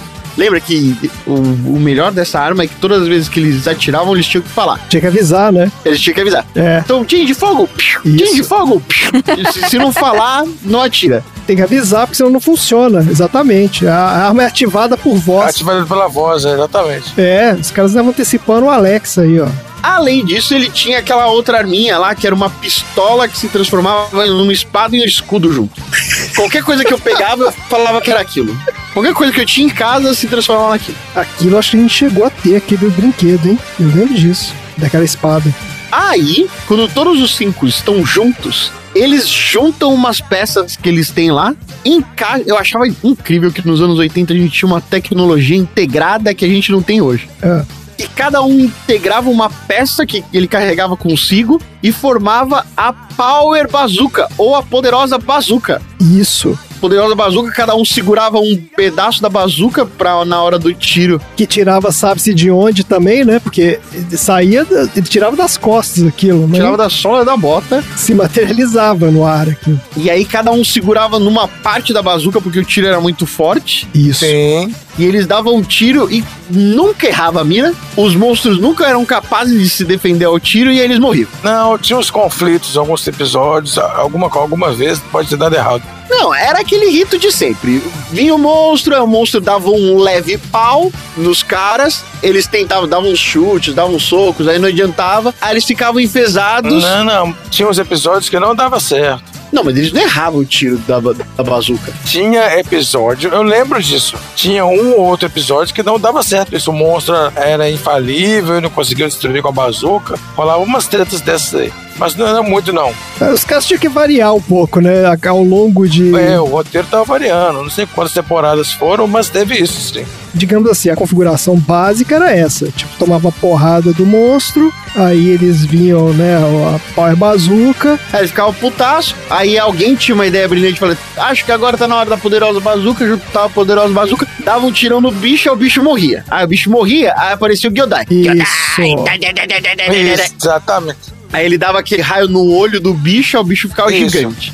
Aí uma das coisas que eu achava muito importante, que era a responsabilidade que os monstros tinham com relação à urbanização das cidades do Japão, porque eles ficavam gigantes e eles iam pra pedreira resolver as pendências deles. Tudo era resolvido na mina. Na no- pedreira. no- na- exatamente, negócio de extração, campo de extração de minério. Muito diferente do irresponsável do Godzilla que ia resolver no meio da cidade, foda-se. Destruía prédio mesmo, tava nem aí, pisava em cima de carro com criança dentro, destruía ponte, foda-se. Os bichos iam, de maneira bastante consciente, resolver as tretas deles na pedreira. É isso aí. Tem tantos esses negócios do roteiro diferente que tem um episódio que o Gyodai morre. É porque no final a coisa foi ficando. Ah, é, a coisa vai degringolando. Os aliens mudam de, de lado. Pois é, eles, eles se arrependem, né? É. Eu, enquanto eu estudava para trazer esse tema pra cá, Me diz que você, que você assistiu de novo os episódios, por favor. foi quando eu descobri que tinha história, porque eu, sei lá, tinha 3, 5 anos de idade, tinha nada de história. Pra mim é tudo a mesma coisa, só mudar o monstro do, o monstro do dia. Mas você sabe por que, que também era ruim? Por que, que a gente também não tinha essa noção da história? Porque os caras passavam na ordem totalmente maluca. Eles não Exatamente. passavam em sequência, entendeu? É. Não era episódio 1, depois o 2, depois o 3. Não, passava o 4, depois o 11, depois o 47, depois o 1 de novo. Não tinha ordem o negócio. Então não tinha como você acompanhar a história. Tinha que montar a história na sua cabeça, entendeu? Era muito doido também. Obrigado, TV Manchete. E aí, invariavelmente, o monstrão ficava gigante, aí ele ia pra cima dos Changeman, os Changeman também muito cautelosos, chamava a sua tecnologia de criação de robôs, que não sei se vocês se lembram, eram três veículos, Sim, claro. Sim. um avião, um helicóptero e um carro. E um tanque. É meio que um tanque, é. Isso. Já está lá no grupo, inclusive são claramente miniaturas bizarras, mas já estão ali. E aí, de novo, né, remetendo ali a tecnologia muito bem integrada, porque todos esses veículos encaixam uns nos outros, Exatamente. Se transforma uma outra coisa que é um robô gigante e a cabine de cada um desses transportes não é afetada no momento de conexão, inclusive Não. tem uma passarela ali, todos eles que todos eles se encontram lá na frente. Isso é inovador, cara. Foi muito inovador na época. É, é incrível, eu achava incrível essa tecnologia. Como é que chamava o robô deles? Era Change Robô, né? É o Change Robô. Tudo era Change alguma coisa. Isso. Tudo era Change alguma coisa, não era uma equipe muito criativa, não. O Change Robô, ele não era tão legal. Ele era Não. menos legal do que o, o Dylion, por exemplo, era bem mais legal do que o Change Robô, né? É, nossa, o dela era muito louco. Isso. É, o Change Robô, ele tinha um design meio tosquinho, assim, não era muito legal. Não tinha um cabelo, uma cabeça triangular, né? Era meio esquisito. Era a ponta do foguete, né? Ah, é isso mesmo. Ele era feio mesmo. E aí, o líder do quinteto era o ex-jogador de beisebol que ele tava sempre carregando a bolinha dele. Ah, tinha isso. Beisebol é muito famoso no Japão. Muito. Sim. Não sabia, não sabia dessa história. Mas ele era um cara que ele tava sempre puto. Não, não sei se você lembra disso. O vermelho, É, o vermelho tava sempre puto. ele era muito focado e putaço, é. É porque ele era o mais profissional ali, ele era o líder da galera. É. Só que ele era um cara traumatizado, porque ele tinha essa bola de, de beisebol que ele tinha criado, e uma vez ele tava brincando com o melhor amigo dele, ele deu uma bolada no melhor amigo dele, e o amigo dele morreu. Meu Deus, cara. Pois Que é. isso? Tinha isso no seriado? Que isso? Que isso? Background do cara, velho. São essas informações que você só consegue estudando. Eu não lembro de nada disso. Tinha o Hayate, o Hayate era o cara que eu gostava mais, que era o Change Griffon. Isso, era o mais extrovertido. E ele tava sempre com um pentezinho, passando pentezinho na cabeça, assim, ó. Ele era meio galanzinho, né? Ele era o galanzinho do negócio. É, galanzinho, en- engraçarado. Isso, ele era mulherengo, ele tava em cima das meninas que faziam parte da equipe. E, é, ele era meio alívio cômico também. Ele era meio Isso. piadista, bonachão, assim. Além disso, tinha o que eu achava mais caído de todos, que era o Change Pegasus. É, esse ninguém gostava. Ele era muito mosca morta. É, esse ninguém gostava mesmo. Esse aí tava ali só pra fazer figuração, né? Qual que é desse cara? Ele não queria ser nem um militar e, e nem fazer parte do esquadrão lá da Força Defensores da Terra. É, é por isso. Por isso que tava com o cara de cu o tempo inteiro. O que ele, o que, o que ele queria mesmo era ter um restaurante. É, eu quero ter um restaurante. Não, você vai defender o planeta. Cara que realmente tá insatisfeito com o seu emprego. Alguém deve, sei lá, influência dos pais que falaram pra ele participar desse programa aí, mas o que ele queria mesmo era ter um restaurante. Porra, velho. Aí, pô. Tinha a Change Mermaid, que era uma ex-oficial do exército japonês. Ah, então só ela que era do exército, eu achava que eram todos. E aí ela era fudidona da estratégia. E tinha a Mai Tatsubasa, que era a Change Phoenix. que era uma espiã do exército. Olha aí. cara. Olha, E isso eu não lembrava. Ela é uma espiã do exército, especialista em disfarce. Caramba. E também é a que tinha a personalidade mais forte do exército todo. E ela saía na mão com a equipe dela, inclusive. E é isso. Depois tinha a parte da história lá do, do Changeman, mas eu não entendi muita coisa, não. Eu só sei que começa a criar umas rusgas, uma desinteligência entre o próprio exército, sim. entre o próprio Império Gosma. Parte do grupo acaba se tornando dissidente. É isso aí. O senhor Bazu acaba matando o, o amor da vida do Bupa, Era a Shima, né? que era a Shima. Aí depois tem uma outra treta lá. Não, não era a Shima, não. Era outra, era outra pessoa. Não, tem um dos dois que se junta aos Changeman no final. Qual que é? Isso. Aí é a Shima Ah, que sai na mão com um dos Changeman. E aí, enquanto ele sai na mão, o cara dá um golpe na Shima e a Shima perde a voz masculina dela. ah, olha aí. Ela volta a falar igual uma mulher. É isso mesmo, lembro disso. Teve essa parte. E aí o, a coisa vai degringolando, degringolando. Aquele comandante Gilu que morre, aí depois ele volta com o fantasma. É, ficou complicado pra mim.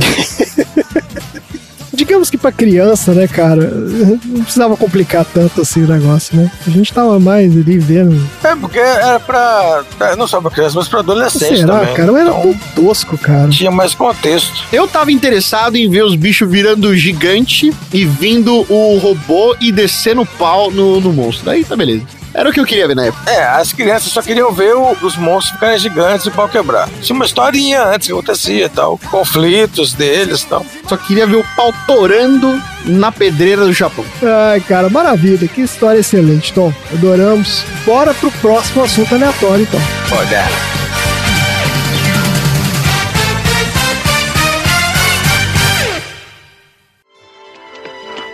O Joe não sabe onde ela está. É melhor voltarmos. Então ela está zangada. Tá tudo bem. Quando passar a zanga, fica tudo bem. Mas levar o meu carro, isso não foi legal. Ela foi longe demais. Ela lhe falou sobre alguma coisa que a estivesse perturbando? Lu, eu sou a mãe dela. Se alguma coisa a perturba, sou a última pessoa do mundo a quem ela vai contar.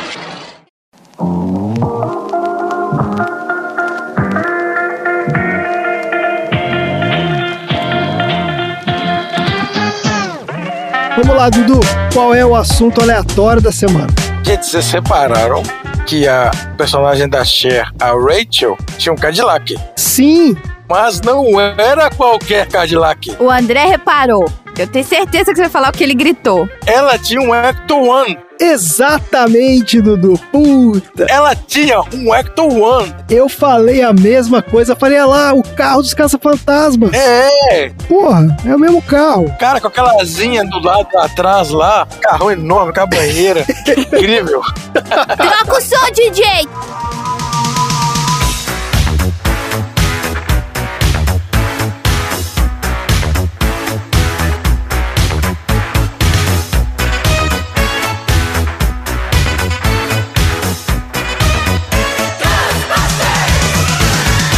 Banda toca essa música. Vou falar um pouquinho da Cadillac e com ênfase também pro Cadillac Miller Meteor, que é o Ecto One.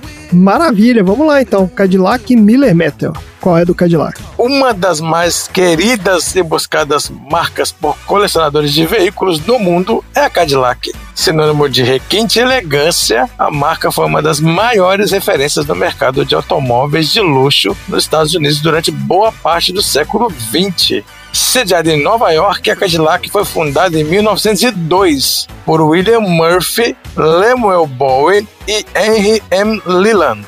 E olha só, eles enfrentaram vários desafios ao longo da existência da empresa, que ela foi formada pelos remanescentes da Henry Ford Motor Company, que teve uma disputa de investidores e aí a empresa foi obrigada a fechar. Só que aí a galera da o Lemuel e o William, gerentes da Ford, receberam ordens de chamar o engenheiro para se preparar para a liquidação dos ativos da empresa. Só que esse cara decidiu, o, o, o, engen- o Leland, que é o engenheiro, decidiu que era inútil deixar a empresa, aí persuadiu o Lemuel e o William a continuar produzindo o veículo usando o motor que ele tinha criado, que era o monocilíndrico. E aí, o motor foi testado e provou que estava funcionando. E aí eles tiveram confiança. E aí nasceu a Cadillac Automobile Company. Tá, peraí, eles saíram da Ford Saíram da Ford e aí, e decidiram continuar fazendo o carro. é, a Ford teve que fechar, porque rachou.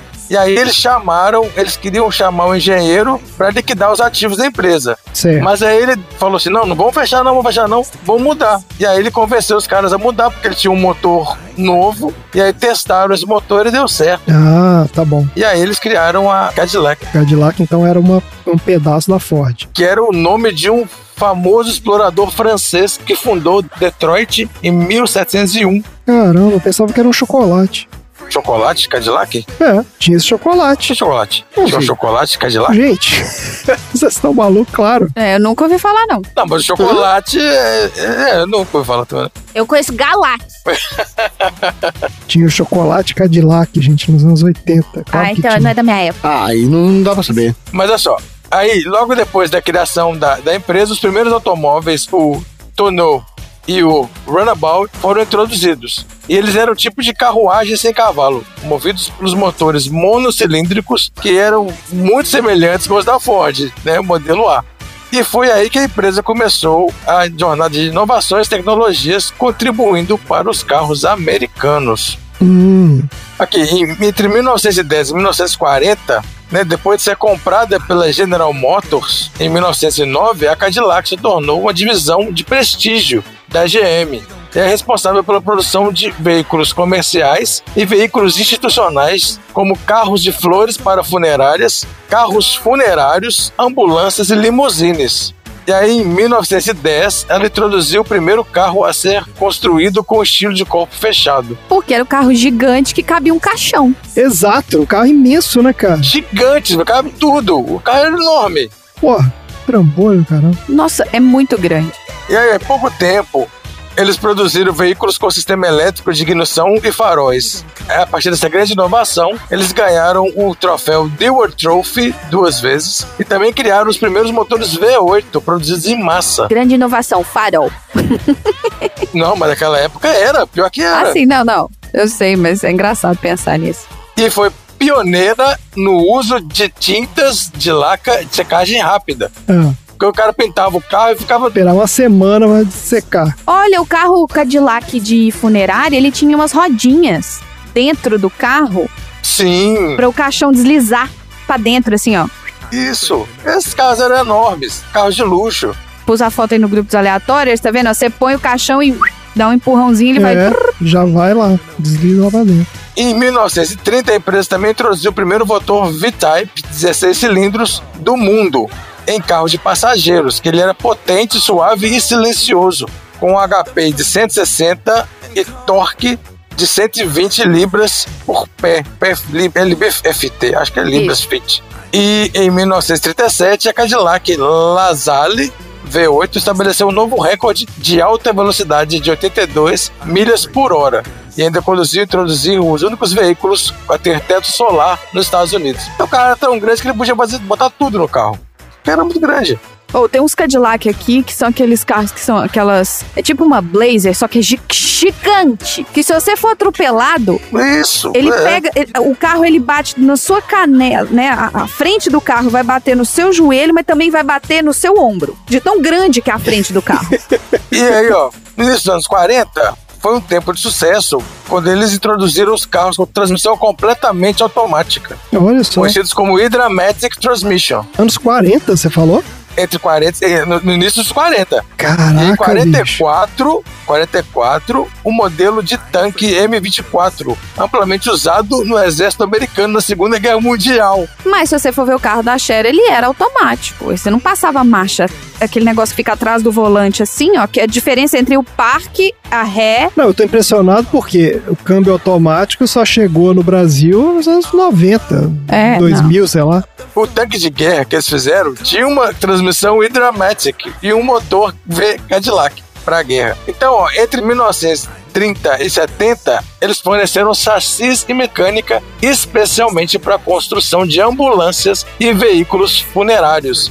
E é aí que entra o nosso querido Gente, esse carro é muito massa. O Miller Meteor. Ele é muito grande, ele é incrível. o Ecto One. É um absurdo esse carro, é gigantesco. Vou falar disso aqui, ó. Classe e estilo são fundamentais até nos momentos mais difíceis da vida. É isso que, eles, que esses caras devem ter pensado quando eles criaram carros reforçados para fabricação de ambulâncias e carros funerários na, na década de 30 já. E faz sentido a personagem ter esse carro, porque ela se mudava tanto que ela tinha que ter um carro gigante pra levar tudo pra baixo pra cima. Sim, exato. Exatamente. E olha só, esse veículo era composto de chassi reforçado com suspensão um pouco mais baixa para permitir mais fácil acesso de equipamentos e usuários. O mesmo motor, motor V8, toda a frente até o para-brisa e o painel de instrumentos. E caso o cliente quisesse, portas e painéis laterais e traseira também podia fornecer para separar separadamente para o acabamento final. Então você podia incluir porta lateral, porta traseira, podia mexer no carro todo. A porta era um opcional? Isso, o dos caça-fantasmas tem. Você botava a porta onde você quisesse, entendeu? O dos caça-fantasmas tem uma porta que ela abre pro outro lado, que eles ficam plugados a arma lá para eles atirarem. É, você bota a porta onde você quiser no carro. Ah, não lembro, gente. Tudo era encaminhado para as encarroçadoras parceiras para montagem e instalação de equipamentos e acessórios necessários. Então, a a mais famosa então foi a Miller Meteor, que nos anos 50 e 60 chegou a deter mais de 50% do mercado nesse segmento. Só que em 79 teve uma mudança da legislação americana que não permitiu mais o uso de ambulâncias a partir de automóveis de passeios. Ah, Por isso que não tem, proibiu aí, infelizmente. E no cinema a gente tem o Ecto One, o adaptado e ultra equipado veículo dos caça-fantasmas do filme de 84. O carro começou nesse filme então com uma, um Cadillac Série 75 de 59, comercializado em formato de chassi comercial, e essa Miller Meteor transformou ele então com base de um modelo de ambulância e com demolição futura, né? Um modelo futurista. Ele tem um monte de coisa, um monte de luz, um monte de negócio. tem escada. Isso, tem, tem escada, um monte de coisa. O comprimento desse carro é 6,4 metros. Deus. 6,4 metros. Aí tinha espaço, pra, porque a gente justificava que espaço de bagagem, aquelas mochilas gigantonas da- dos caça-fantasmas, os equipamentos que eles levavam. Então faz todo sentido. É, e os fantasmas também, né? Isso aqui entrar os fantasmas ali dentro. Claro, não, os fantasmas ficavam presos ali naquelas. Aquelas armadilhas. Ó, de acordo com a Hagerty, que é a seguradora especializada no setor de automóvel, o Ecto One tem hoje um valor considerável. Não, como assim? Ele existe? Claro que existe, claro que existe. E existem 25 unidades do Miller Meteor Futura, que é o Ecto One. Ele tá vivo ainda? O carro? Não, É. tem 25 unidades. É, o pessoal conserva, né? Tem muita gente que é colecionador e tal, né? Duas são da propriedade da Sony, para utilização nos filmes. É. Mas que filmes? Ah, os que eles usaram nos filmes, obviamente. Os filmes antigos. Nos filmes antigos, é. Tá, tá. É, eles têm esse carro ainda, dois carros desse, e aí eles adquiriram um terceiro para fins promocionais ainda. Entendi. Porque vai lançar o Caça-Fantasmas no ano que vem. Não, é agora. Não, já lançou. Já saiu? É, acabou de sair. Ah, Lançou em novembro. E aqui, ó, por exemplo, em 2007, uma unidade desses carros estava custando 149.998 dólares. Nossa, aí sim. Preço na casa. Caramba. Exatamente, ó. É, o cara pode morar no carro, né? Ó, mas tem um suposto rumor que teve um desses que foi oferecido num site de leilões do eBay por 45 mil dólares. Pô, Mas falando que o cara comprou e vendeu dois anos depois, em 2010, por 88 mil dólares. é um investimento. Assim, é um, é um rumor, né? É. Porém, tem uma indicação que tem uma unidade que foi utilizada nos filmes, nos primeiros filmes, Hum. que hoje pode valer mais de 500 mil dólares. A original. É, porque aí é. Original do filme. É, original do filme. Só que tem réplica também. Então, no mundo tem réplica. Em 2020, teve um cara que criou uma réplica. E tava na pandemia, né? Não tinha nada pra fazer. Vou fazer um carro aqui. Por que não, né? Aí ele criou uma réplica e vendeu no leilão por impressionantes 220 mil dólares. Caraca, bicho. É, ele fez uma conversão de um Cadillac superior de 1959, utilizado como veículo funerário, totalmente funcional, e aí ele transformou a réplica com com motor reconstruído. Mas aí é aqueles caras estilo lata velha, né? Que é, faz modificação de carro. É, tipo isso, o cara pegou o mesmo carro, mas aí ele montou a réplica do Ecto One. Entendi. O modelo é o funerário, é o mesmo modelo. Certo. Mas ele, ele que faz a carroceria, faz tudo. O chassi todo, né? Não, não. O carro existe. O Cadillac é o Cadillac funerário. Ah, tá. Ele comprou o mesmo modelo, só que ele restaurou Isso, customizou para ser um Ecto One, pra ficar igual o Ecton. Tá bom. para ficar igualzinho. Teve mais uma outra aqui, ó, que fizeram réplica também e venderam por 175 mil libras. Sim. Teve um cara que fez uma outra por 70, po- comprou por 70 mil libras. Ele comprou. É, essa aqui não tava, não era tão, tão igual.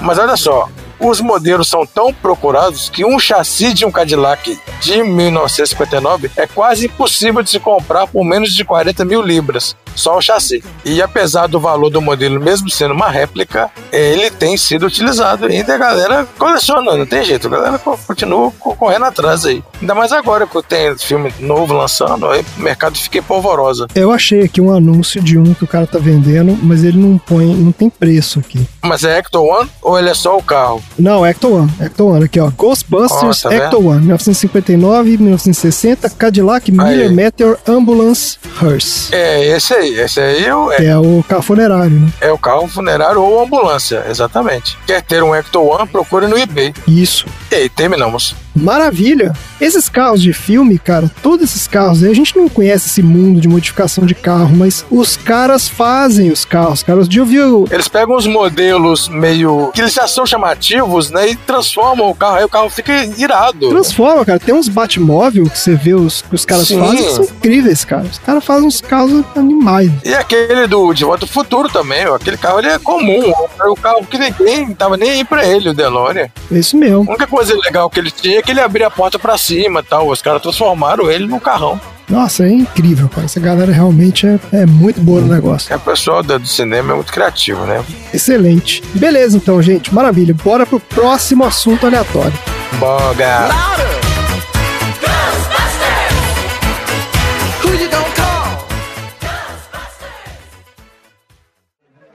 O que você diria se eu te pedisse em casamento? Bem, primeiro eu lembraria que você ainda é casado e depois eu provavelmente escreveria do Novo México. More comigo. Não. A contagem regressiva. 10, 9, 8, 7, 6, 5, 4, 3, 2, 1.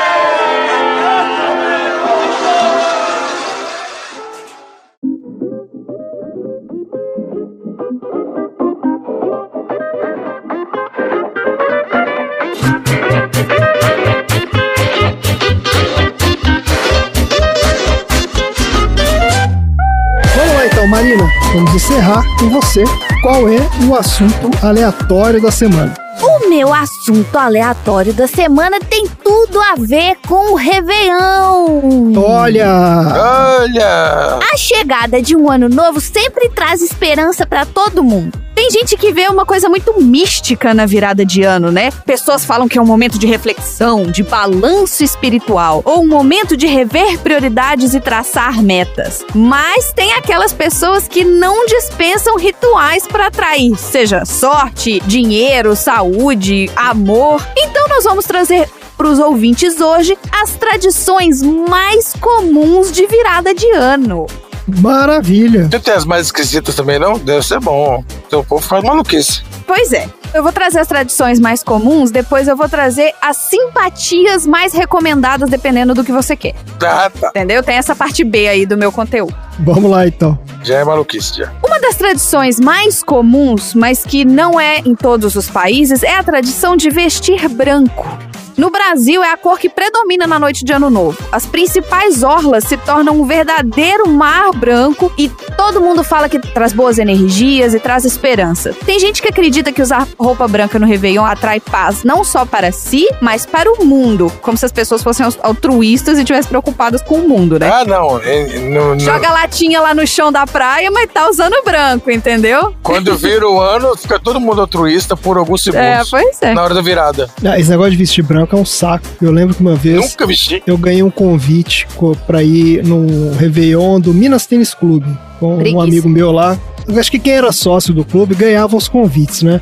Eu sei que sobrou um lá, de última hora, o cara me ligou e falou, pô, você quer ir e tal? Eu falei, ah, beleza, não tinha nada pra fazer, vamos. Ele falou, não, mas tem que ir de branco. Não, eu falei, porra, como assim de branco? Falei, não, tem que ir de branco, tudo de branco. Você não pode ter nenhuma peça que não seja branca. Todo mundo é obrigado a ir de branco? Ah, não vou. Dress code. Cara, eu tive que sair pra comprar uma calça branca. Qual é a chance que você vai usar? Ah, não. É, a camisa Eric branca, beleza, mas assim, tinha que comprar uma calça branca, bicho. Aí eu falei, ah, não, não é possível, cara. Como é que você vai comprar uma calça branca pra você usar uma vez? Não faz sentido, cara. Parece horário de almoço aqui no bairro. Horário de almoço perde qualquer hospital. É, é isso mesmo, só médico que compra esse negócio. Ô, André, pra essa festa sua, você combina essa, que é a número um do vestir branco, com a número dois, que é, além de branco, você pode usar uma roupa nova. É a superstição número dois. Ah, essa é da minha mãe. Ah, essa aí. Essa é da minha mãe. Porque acredita-se que usar uma roupa antiga, você vai levar pro ano novo tudo que ficou no ano velho. A minha mãe me dá de Natal a roupa que eu vou usar no ano novo. Ah, que excelente. Clássico, um clássico. E ai de você se não usar. É, exatamente. E aí, se você já tá de branco e é uma roupa nova, você pode encaixar nessa simpatia, pular sete ondas do mar. Se você estiver na praia, né? Eu já fiz isso, já pulei. Eu passei Réveillon no Maranhão. Aí eu passei, pulei ó, sete ondas quanto a isso. Pois é. Religiões afro-brasileiras e até alguns astrólogos dizem que esse número 7 atrai boas energias. Informações importantes para completar o ritual. Presta atenção. A cada onda que você pular, você pode fazer um pedido. Depois que você não, não acaba dá tempo, não, não, não dá tempo. Não dá Isso aí é mentira. Depois que você acabar de pular as sete ondas, você deve imediatamente sair do mar de frente. Você não pode virar de costas pro mar pra sair. Você tem que sair de ré. É, isso eu não sabia, não. Não fiz isso, não. E você só pode virar de costas pro mar quando você estiver totalmente fora da água. Nossa senhora. Porque aí você vai deixar a energia negativa do ano que passou toda na- no mar. E aí, dali, daquele momento pra frente, só vai trair coisas boas. Eu só pulei as ondas mesmo. Então você já fez errado. E combinado com isso, se você também vai passar o Réveillon na praia, você pode jogar flores ao mar. Depois que você acabar de pular suas sete ondas e sair do mar, você olha pro mar, né? Você pega uma flor e você vai atirar uma flor pro mar. Certo. Que é isso, essa é a tradição.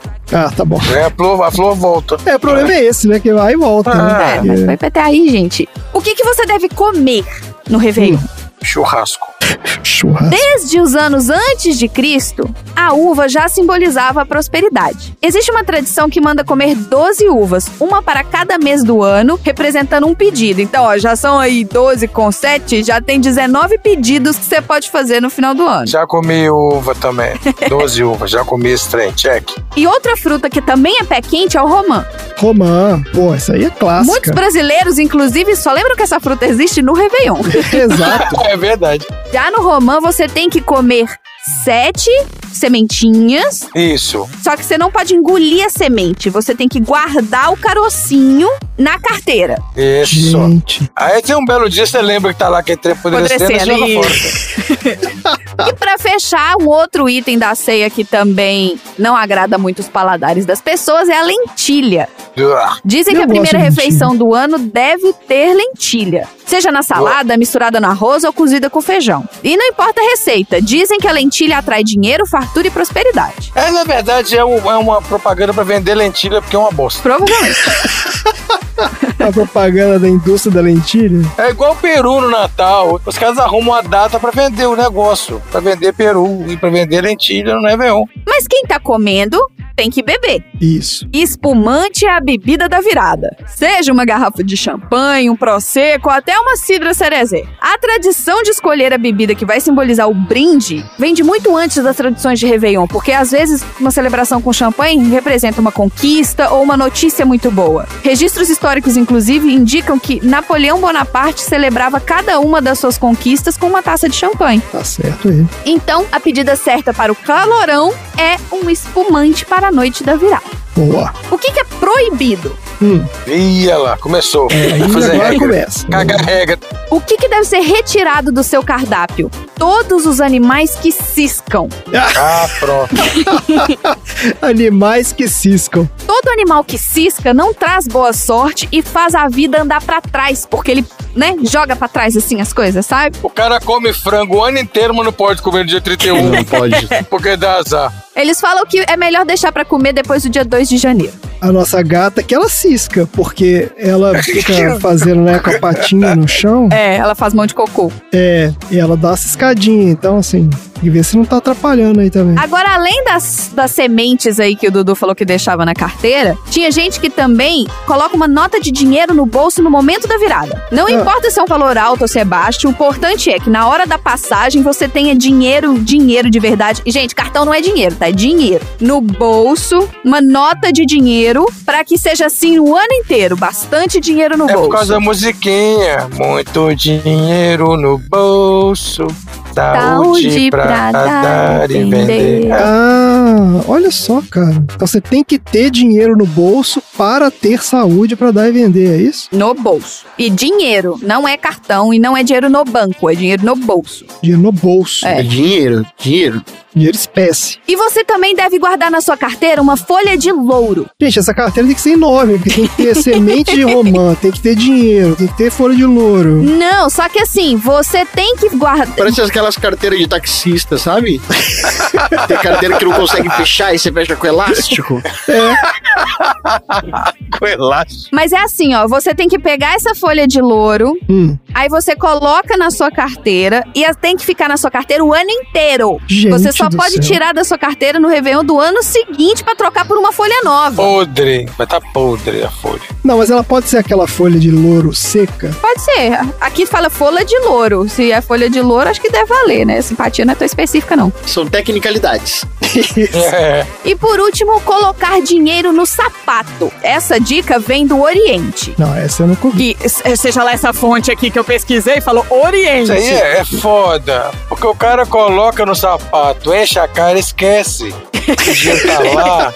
Aí vai junto com a meia pra lavar e você perde dinheiro na, na lavagem. Porque, de acordo com o povo oriental, a energia entra no corpo pelos pés. E já que você já tem uma nota no bolso, põe outra no sapato, né? Você tá pensando positivo, vai que atrai, né? Por todos os lados. Então, resumindo, quais são as simpatias? Vamos lá, Dudu. Se você quer dinheiro, o que, que a mandinga.com tá falando aqui que você tem que fazer? Mandiga.com. Você tem que chupar sete sementes de romã na noite do Réveillon, não jogar sementes fora, embrulhar num papel e guardar esse pacotinho na carteira durante o ano. Isso, não chefe. pode faltar lentilha na ceia. Não, não, não. Isso aí furou. Espalhe punhados de arroz cru por todos os cantos da casa, mentalizando o seu desejo de prosperidade para você Deus, e sua gente. família. Mentalizando o seu ódio ter que limpar isso depois dia Calma, seguinte. porque você só pode retirar em dia 6 de janeiro, no dia dos reis, e você tem que jogar no Que porra jardim. é essa, velho? Ah, E se o cara não tiver jardim, que jardim? tá errado isso do jardim. Não, é. Além disso, coloque uma nota de dinheiro no sapato, escolha uma roupa amarela. Aqui já tá, né? Se você quer dinheiro, tá falando que a roupa é amarela, mas aí lá em cima falava que era branca, mas a branca é prosperidade, o amarelo é o dinheiro. E o principal, dinheiro na carteira e no bolso. Então não pode, tudo que você fizer durante o ano tende a repetir durante o ano inteiro. Então se você tiver dinheiro na cara vai carteira, armado pra guerra. Não é pro Réveillon. cara, tem que é, se planejar com mês de antecedência. Nossa senhora. mas isso é se você quer dinheiro. Ah, Mas quem não quer E se dinheiro? você quer amor? Não, olha só, se você for pro lugar que não tem romã, você tem que levar uma romã pro lugar. Sempre tem a pessoa responsável pelo romã. E um romã pode fazer várias pessoas que tem um milhão de sementes no romã. É, porque são só sete sementes, é verdade. Uma romã dá Dá pra galera, galera. é. A minha avó era responsável pelo romã do Réveillon todo ano. Ela levava o romã, aí ela botava num papel alumínio quadradinho, sete, contava, entregava pra cada um. Era assim, tinha a tradição. Mas se você não quer dinheiro, você tá bem com dinheiro, vai. Ah. Eu não sei que planeta que você vive, mas se você tá bem de dinheiro e ouve a sessão aleatória, patrocina a gente. Tem gente que tá bem com dinheiro aí, ué. Tem a galera aí que tá bem com dinheiro. Mas não deve estar ouvindo a gente, entendeu? Não, Paulo Guedes, não, Paulo Guedes tá, não tá ouvindo a gente, não. Se você É. quer amor, então a mandinga.com tá falando que você tem que comprar um quartzo rosa, Aí é outra Olha lá, olha história. lá, olha lá. deixar dentro de uma mistura de água e sal grosso, Olha de só. um dia pro outro. Aí você limpa com água corrente, deixa tomar sol por uma hora e leva o quartzo rosa pra festa da virada e deixa no bolso. E depois você tem que deixar na cabeceira da sua cama o ano todo. Não, tem que dar um nome pra ele, então. Você tem que dar um nome pro Castro Rosa. Tem que cuidar igual uma criança agora. Aí, se você quer um amor específico, você fala, eu quero esse amor aqui, ó. Ah, porque você pode pode fazer um amor genérico, né? É, tipo esse assim. é pra atrair amor. Agora, você quer atrair um amor específico, é esse aqui, ó. Aí você tem que anotar o nome dessa pessoa sete vezes em um papel, guardar no sapato do pé esquerdo, e à meia-noite você bate sete vezes o pé esquerdo no chão, repetindo o nome da pessoa cada vez que você bate do pé. Fulano, fulano, fulano, fulano, fulano, fulano, fulano, fulano, fulano. Gritando o nome da É pessoa. mais fácil falar com a pessoa. Depende, se você, você quiser que seu amor seja, sei lá, o Tom Cruise, vai ser difícil você falar com ele. Você tem que fazer a mandinga. é o único Tô jeito. Cristo, tô Cristo, tô Cristo, tô Cristo. Exatamente. Como é que o negócio vai funcionar se for específico, tipo assim? Não, tem que fazer, é só a única chance. Vamos lá, ó. Esse aqui também parece que é batata, ó. Você coloca as Ah. pétalas de sete flores de laranjeira junto com algumas gotas do seu perfume favorito e uma colher de sopa de mel. Aí você mistura tudo em dois litros de água fervente, coloca um recipiente de vidro e vai esperar esfriar. Aí você pega as pétalas de sete rosas vermelhas, joga a mistura no pescoço, pra- do pescoço pra baixo durante o banho e vai pedindo que o amor verdadeiro apareça pra você. Aí depois você toma banho normalmente e a parte final é: não conte a ninguém que você fez essa simpatia. Exato, porque se você contar, a pessoa Porra. já que você é um maluco, né? Tipo, você não vai- nunca vai casar com você. Tem que Maluquice. contar no leito de morte do seu marido lá, da mulher depois. Assim, olha, eu fiz a mandinga no E chuveiro. você veio. Que doideira. A primeira pessoa que você deve abraçar para ser feliz deve ser do sexo oposto. Não, mas aqui, quem testou isso aí? testou pra falar que funciona. Amandinga.com. São coisas milenares. São coisas É, milenares. ok. Se a primeira pessoa que você deve abraçar e dar feliz ano novo deve ser do sexo oposto, vai te trazer amor, mas e se você não gostar do sexo oposto? Não tem problema. Não, mas às vezes não tem nada a ver, às vezes é só a regra do Tá. negócio, entendeu? É só pra, Pra é dar só o pra dar o. É, Vocês viram que vocês estão entrando no estágio de vocês estão tentando justificar a mandinga, né? é verdade. ele tá passando pano pra mandinga. Passando pano. Agora, se você não quer amor e nem dinheiro, mas quer saúde, Ah, primeiro, use peças da cor verde na festa do novo. Mas, se verde só não funcionar e você quiser, né, dar uma fortalecência, tiver precisando bastante saúde, vamos lá, hein? Caderninho na mão, gente. E, e chapéuzinho de Tá papel alumínio também. Opa! Na manhã do dia 31 de dezembro, separe um punhadinho de folhas de eucalipto, melissa e hortelã. Aí você lava elas bem, ferve em 2 litros d'água e coa. Quando tiver morno, depois de você tomar banho, joga essa água no seu corpo, do pescoço pra baixo, dizendo: Anota aí. Ano novo, novos tempos. Que a saúde boa venha e com alegria que Deus a tenha. meu Deus, Nossa, cara. tem que escrever na parede, né? Aí você se enxuga com uma toalha branca e continue usando essa toalha branca normalmente. Whatever. E aí, se você quiser, você pode jogar as sobras do banho em um jardim florido. Voltou o Ah, jardim meu aqui. Deus do céu, gente. Como assim? A sobra do banho? Que sobra do banho? Você tomar um banho de chuveiro? Trabalho pra ter um negócio, a esperança, como é que é? O verde? Agora, quem não quer amor, nem saúde e nem dinheiro, quer o quê? Sei, ué, Educação. não sobrou Não. mais nada, não. Quer emagrecer. Ah, tem isso Ah, também. claro. É, Se você exato. quer emagrecer, Educação, André. Educação. Educação. Tô pensando nos direitos básicos aqui das pessoas. né? Direitos básicos. vocês vão adorar essas três dicas do mandinga.com. Ninguém quer educação. Direitos humanos. Ó, vamos lá. Caderninho na mão, gente. Vamos lá. Pega uma cebola. Ih, o André não vai emagrecer. Pega uma cebola e fatia ela em quatro partes, de baixo pra cima. Pra eu emagrecer é o seguinte: pega uma cebola e põe todos os alimentos meus durante o ano. Que aí eu não vou comer nada e vou Exato. emagrecer, sabe? Beleza. Aí você vai pegar essa cebola e você vai fatiar em quatro partes, de baixo pra cima. Aí você pega três das quatro partes e vai enterrar. A quarta parte deve ser toda separada em anéis. Cada um dos anéis representa um quilo. Gente, eu não tô conseguindo, não. Eu não tô conseguindo, não. Eu vou parar de gravar. Separe o número de anéis correspondente à quantidade de quilos que você quer perder e ferva-os em meio litro de água. E aí, esse caldo você tem que. Olha só, com esse caldo você deve regar três vezes o local onde as outras partes da cebola foram enterradas. Ô, gente, Meu Deus, eu não tô ouvindo nada que você tá falando, eu tô rindo da educação.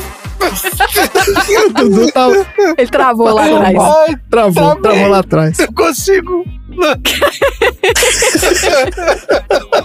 que merda. Calma, respira, respira, respira. Ai, tá bom. Se você quer emagrecer, o Dudu tá, é, o Dudu tá preocupado com a educação porque ele é professor. Meu Deus. É, Mas se você não tá nem aí pra educação ainda quer emagrecer e tá com preguiça da cebola, você pega então uma batata. batata. ah, Aí você faz um furo na batata pra cada quilo que você deseja perder. tá bom. Aí você coloca dentro de cada furo um caroço de feijão. Aí você enterra a batata no quintal. Meu Deus, gente. Aí tem aqui a terceira mandinga pra emagrecer pela Ah. mandinga.com é: não se esqueça de fechar a boca e fazer exercício durante o ano todo. Ah, essa man... É, essa mandinga aí pode ser que funcione mesmo. Ai, ai. Eu vou parar por aqui, porque daqui a pouco começa Chega. a contagem Não. regressiva. Eu já estraguei o É. Dudu. Ai. Então é isso. O que, que a gente aprendeu hoje? É isso. Não, eu tenho uma pergunta, eu tenho ah, uma pergunta, desculpa. calma aí. Volta então. Então faz a pergunta.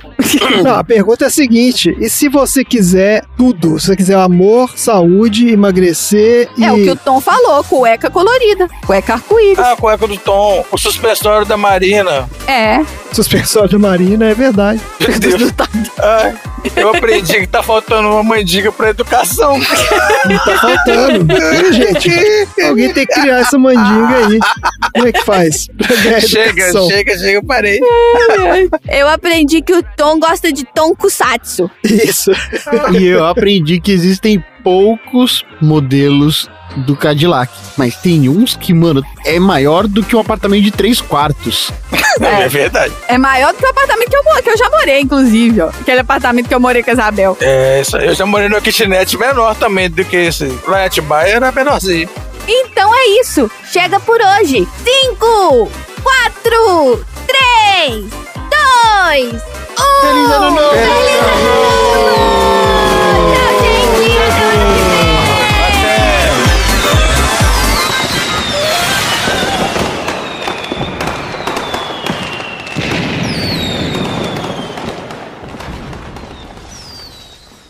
Fim da. É isso, cara. Não, não, não deu muito certo. Não, não deu, não. Hoje não. É, hoje Depende, não. dependendo do que você queria fazer. é. Não deu muito certo. não. Fim da sessão.